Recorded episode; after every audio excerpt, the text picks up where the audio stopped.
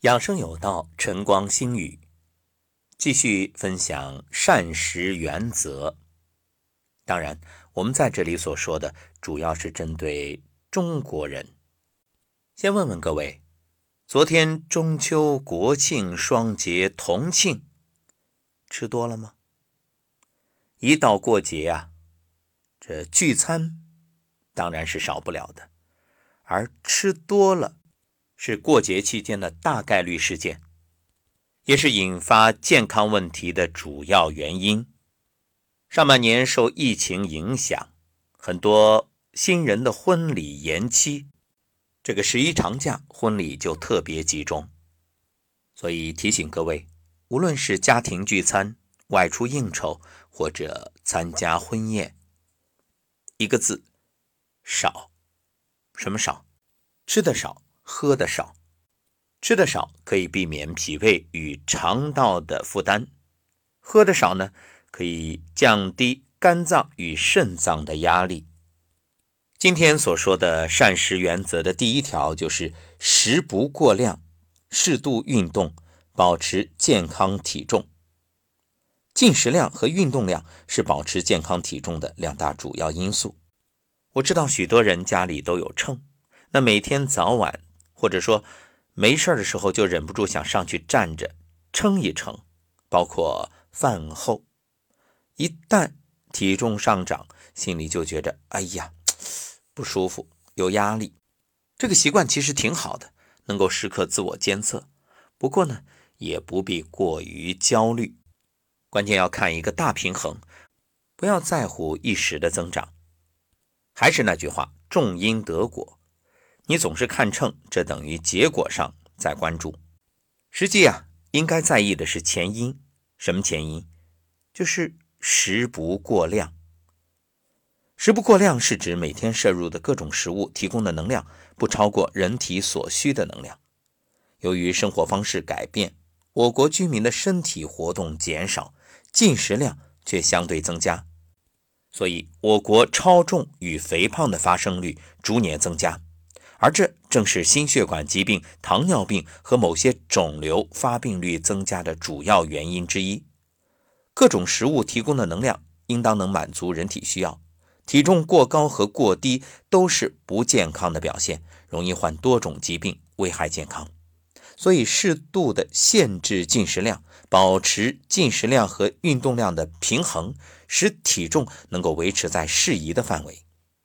中国居民平衡膳食宝塔中，成年人平均能量摄入是代表人群的平均水平。比如，城市十八到五十九岁男子为两千二百千卡，就相当于每天摄入的食物量呢，大约是三百克谷类、四百克蔬菜、三百克水果，肉类、禽类和鱼虾大约一百五十克，蛋类五十克。豆与豆制品四十克，奶与奶制品三百克，油脂二十五克。成年女性每天需要的能量大约是一千八百千卡，相当于每天摄入的食物量有两百五十克的谷类，三百克的蔬菜，两百克的水果，肉禽和鱼虾一百克，蛋类二十五克，豆与豆制品三十克，奶与奶制品三百克，油脂二十五克。那有人会说了。难道我每天吃东西都还得称一遍啊？这也太夸张了。其实每天进食，先把食物称一下，也未尝不可，而且并不难做到。比如你做饭的时候用量杯啊，然后用一些称重的容器呀，这都是很好的习惯。真正去做了，会发现并不麻烦。当然了，对绝大多数人来说，没有必要，因为我们自己心里有数，总归胃口有谱。只要你掌握什么原则呢？比如吃自助餐的时候，感觉七成饱就差不多可以收尾了。还有就是细嚼慢咽，你把吃饭的速度放慢，一般来说都不会吃多。吃多的人往往是那种狼吞虎咽，吃的特别快。等你觉着饱的时候，其实已经撑了。当然，对于具体的个人来说啊，由于自身生理条件和日常生活工作活动量不同，能量的需要呢也因人而异。所以前面所说的这些只是一个参考值，你还要根据自己的情况来判断。体重是判定能量平衡最好的指标，所以每个人应当根据自身体重及变化，适当调整食物摄入。各类食物的摄入同样要考虑合理的比例。身体活动是指日常生活、工作、出行与体育锻炼等各种消耗体力的活动。身体活动在体力付出的同时，肌肉收缩，能量消耗增加。所以，像走路啊、骑自行车啊、打球、跳舞、上下楼梯，包括打扫房间，都是身体活动的不同形式。而体育锻炼是一种以健身为目的的主动身体活动。比如我们日常所说的跑步、球类、游泳、打太极拳，还有我们经常所提倡的站桩、太极养生步、颤抖功、八段锦等等，也都属于运动的范畴。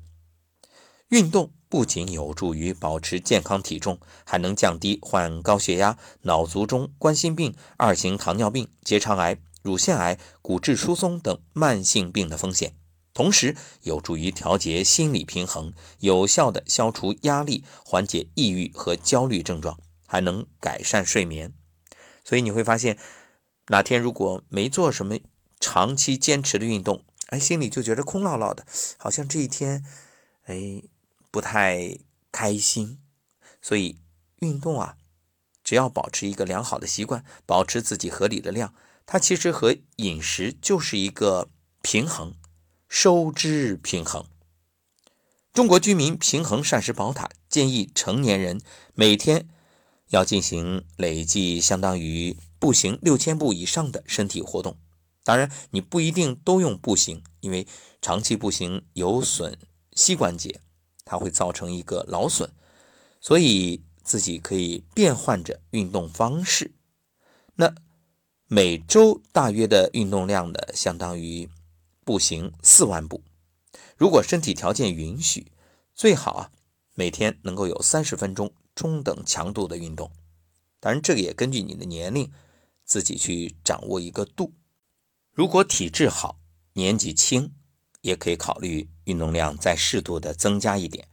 不过前提一定是在自己可承受的范围之内。但有一点要提醒大家，这个运动啊，一定要避免那种心血来潮。什么叫心血来潮？就是你听完今天的节目，突然意识到，哎呀，昨天吃多了，我得运动了。你已经很久不运动了，立马就做了一个高强度的运动，心脏受不了，那可以说各个脏器都受不了。这个对身体就是有害而无益。一定要是那种梯形，怎么梯形？就是持续而缓慢的增加。就是循序渐进，这个非常重要。想想看，我们的车子，你要启动的时候，还要让它先热一热、暖一暖，然后缓缓起步，逐渐加速，对不对？人体也是一样。那么接下来的原则是：三餐分配要合理，零食要适度。先说三餐分配合理这个事儿。一日三餐的时间以及食量安排要合理，进餐最好定时定量。早餐提供的能量要占到全天总能量的百分之二十五到百分之三十，午餐呢占到百分之三十到百分之四十，晚餐占百分之三十到百分之四十。那么这个呢是一个标准化的建议，但我个人认为啊，早餐和午餐适当多一点，晚餐。越少越好，为什么？晚上吃少能保证你睡眠好，而且肠胃的负担都会减小。另外，可以根据职业劳动强度和生活习惯进行适当调整。一般来说，早餐在六点半到八点半之间，午餐呢是十一点半到一点半之间，晚餐是下午六点到晚上八点之间。当然。晚餐其实越早越好，还有就是用餐的时间，许多人都是匆匆忙忙，尤其是早餐，那可能五分钟就完成了，这个对身体极为不利。一定要留出足够的早餐的时间，细嚼慢咽，如此不会增加肠胃的负担，也可以更好的去吸收营养。说到营养，早餐营养要充足。你看老话说得好，早吃好，午吃饱，晚饭要吃少。那么早餐一天当中最重要的一餐。因为早餐是距离上一顿，也就是前一晚的晚餐时间最长，一般都是十二小时以上。作为一天当中的第一餐，对膳食营养摄入、健康状况以及工作或者学习效率至关重要。很多人有不吃早餐的习惯，这样就很容易引起能量及其他营养素缺乏，降低上午的工作或者学习效率。所以每天。必须吃早餐，并且要吃营养价值高的早餐。当然了，有一种情况例外，就是你前一晚有应酬啊，晚饭吃的特别多、特别晚，早晨起来肚子都是胀满的。这个早餐呢，也不是说不吃，而是要少吃，只要喝点粥就好了。如果你还是教条主义，说“哎呀，膳食原则说了，早餐必须吃”。那你再去吃丰盛的早餐，那只会加重身体的负担，有害而无益。那么，如何来判断早餐是否有营养呢？可以根据食物种类的多少做一个评价。如果早餐包含了谷类、动物性食物、奶及奶制品、蔬菜、水果等四类食物，这样呢，就基本可以判定为早餐营养充足。如果只包括了三类，那么早餐的营养属于比较充足。如果只有两类或者还不足两类，那么早餐的营养是不充足的。你看，很多人也吃早餐，但其实吃的啥呀？垃圾食品。一般来说啊，早餐提供的能量占全天总能量的百分之二十五到百分之三十。那么由此做一个测算，成年人早餐的能量大约七百千卡左右，谷类一百克左右。可以选择馒头、面包、麦片、面条、豆包、粥等，适量的含优质蛋白质的食物，像牛奶、鸡蛋或者大豆制品。再有一百克的新鲜蔬菜和一百克的新鲜水果。不同年龄、劳动强度的个体需要的能量和食物量不同，所以也要根据具体情况加以调整。还有一点很重要，提醒大家。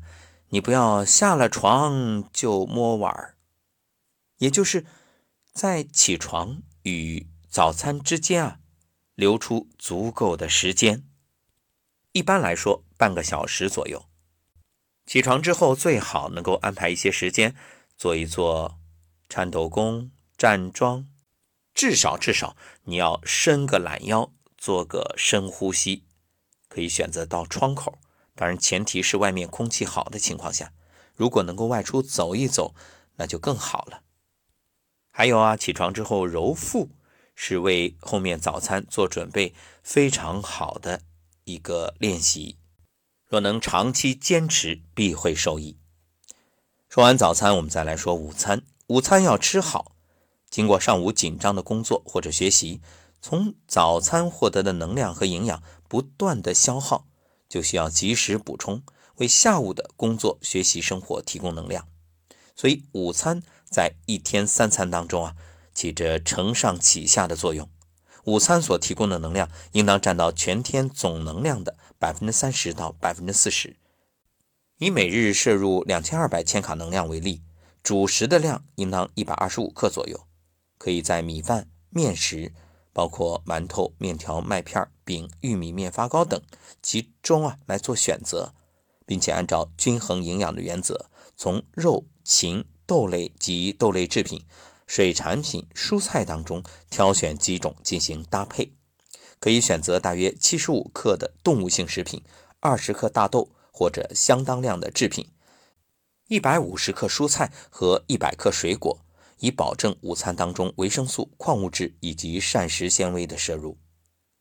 晚餐要适量，一个字少。晚餐与第二天早餐间隔的时间很长，所提供的能量呢，应当能够满足晚间活动和夜间睡眠的能量需要。所以晚餐其实也重要。当然，如果你习惯了晚上就是不吃，你睡得早，起得也早，这个另当别论。那一般来说，晚餐提供的能量占到全天所需总能量的百分之三十到百分之四十。谷类食物在一百二十五克左右，可以在米面食品中选择富含膳食纤维的食物，像糙米、全麦食物等。这类食物呢，既能够增加饱腹感，又能促进肠胃蠕动。另外，可以选择动物性食品五十克，大豆二十克，或者是相当量的大豆制品，一百五十克的蔬菜，一百克的水果。如果从事夜间工作或者晚上要加班学习，那么对能量和营养素的需要增加。晚上如果是要工作到很晚，那晚饭到睡眠的时间间隔啊往往会达到。五到六个小时，甚至更长。那这样呢？一方面要保证晚餐的营养摄入要吃饱，另一方面还要适度的再补充一些食物，以免营养摄入不足，影响工作或者学习效率。但这里我们要强调一点，就是一般情况下，如果你是学习，建议早睡，第二天早起学，效果更好。如果你是夜班，不得不熬夜的话，那么可以选择像一杯牛奶啊、几片饼干啊，或者一个煮鸡蛋、一块小点心，这样呢来补充身体所需的能量和营养。再来说说零食，一说零食啊，有两种观点，一种认为吃零食不好啊，这个吃了零食就不吃正餐了，或者说正餐的时候就没有胃口了，尤其对于小孩子成长发育很不好啊，这个观点呢。我赞同，但是也不是绝对。另外还有一个观点，就是觉着，哎呀，那我就吃零食，我不吃正餐，那这样我可以保证自己身体一个少食多餐，不会增加脾胃肠道的负担。还有啊，我只要选择一些健康的零食，也一样可以满足身体所需。这就是控制体重和体型的秘诀。这两个说法呢都有道理，我们应该客观理性的来看待零食这个概念。因为你看，一说零食，有的人马上想到的是垃圾食品，这个也不对。零食你得看吃什么，比如说你是一些健康的水果、蔬菜的补充，这也叫零食。那这个对身体它其实是有益处的，对吧？作为一日三餐之外的营养补充，零食呢可以合理选用。不过有一点要注意，来自零食的能量应当计入全天的能量摄入。所以你看，有的人觉着我都不吃正餐，我怎么还胖？那因为你零食加起来吃的比正餐还多，根本不停嘴。还有要注意，比如像瓜子、炒制的瓜子这样的零食，你一下吃了，那瓜子皮堆的都像山一样高。你知道问题出在哪儿吗？口干舌燥，就是因为你吐的时候。吐这个瓜子壳的时候，你的唾液也会被带出来，也就意味着伤阴伤精。所以很多人啊，每天可能一日三餐控制的很好，却忽视了来自零食的能量。聊天啊，看电视啊，听音乐啊，那嘴都不停。尤其这假期，更是不知不觉摄入了较多的能量。结果呢，体重增加，自己还纳闷儿：我主食吃的不多呀，我正餐吃的不多呀。哎，这就是原因。所以，合理选择零食，遵循几个原则：一个，根据个人的身体情况以及正餐的摄入状况，选择适合自己的零食。如果三餐能量摄入不足，可以选择富含能量的零食补充。对于需要控制能量摄入的人。含糖或者含脂肪较多的食品属于限制选择的零食，尽量少吃。建议大家买零食的时候，你要看一看上面的配料表。其实好多零食啊，添加剂太多了。那很多朋友给我说，说选择了山药粉作为零食，感觉特别好。这个我赞成。山药粉啊，当然也包括其他的，你自己用五谷杂粮打的粥啊，哎。你要觉着只吃这些太枯燥，或者说不能吸引孩子，你可以把这些打在一起，然后调好口味，再把它做成曲奇啊，做成这个饼干，哎，这样小朋友就爱吃了呀。所以变化一下，一定会有很好的效果。包括土豆泥，我有一位朋友特别擅长做土豆泥，哎呀，每次到他家做客吃的时候，哇，好爽啊！这也是零食啊，零食也可以做的特别精美，那个摆盘下午茶，嗯，特别棒。如果三餐蔬菜水果的摄入不足，那你的零食就可以选择蔬菜水果，这样也作为一个合理的补充。第二个原则啊。一般来说，要选择营养价值高的零食，像水果、奶制品、坚果所提供的营养素，就可以作为正餐之外的补充，要避免那些垃圾食品。第三个原则，要选择合适的时间，两餐之间适当的吃些零食，不影响正餐的食欲。这边要吃饭了，你又吃了好多零食，那你坐上来你根本没胃口，这个是不合适的。晚餐之后呢？很多家庭或者说朋友小聚的时候，会选择喝茶聊天这个时候适当的吃一点茶点也是可以的，但是有一个原则：睡觉前半小时之内别再吃了。甚至有的说法是睡前三小时之内都别吃东西，这个我赞成。再有啊，第四个原则，零食的量一定要控制，不要影响正餐的食欲和食量。继续来说饮水的原则。每天的饮水量要保证，因为水是一切生命必须的物质，在生命活动中发挥着重要功能。一般来说，健康的成人每天水的总摄入量呢，男性三千毫升，女性两千七百毫升。适宜的饮水量，男性一千七百毫升，女性一千五百毫升。不过在这里要提醒大家要注意一点，就是人和人不一样，同样是男性。有的男性可能就六十公斤，有的男性呢会达到八十甚至九十公斤，这个一定要掌握一个区别，根据自己的体重来考虑。所以这标准只是一个参考值，不是绝对值。另外，像一些高温或者强体力劳动的条件下，包括运动员都要适当增加饮水量。那饮水最好的选择是什么呢？现在有很多功能饮料，实际上我们说最好的还是白开水。说到饮料，现在饮料多种多样，这个呢不是不可以选择，而是要合理选择。比如含乳饮料和纯果汁饮料有一定的营养素和有益的膳食成分，适当饮用可以作为膳食补充。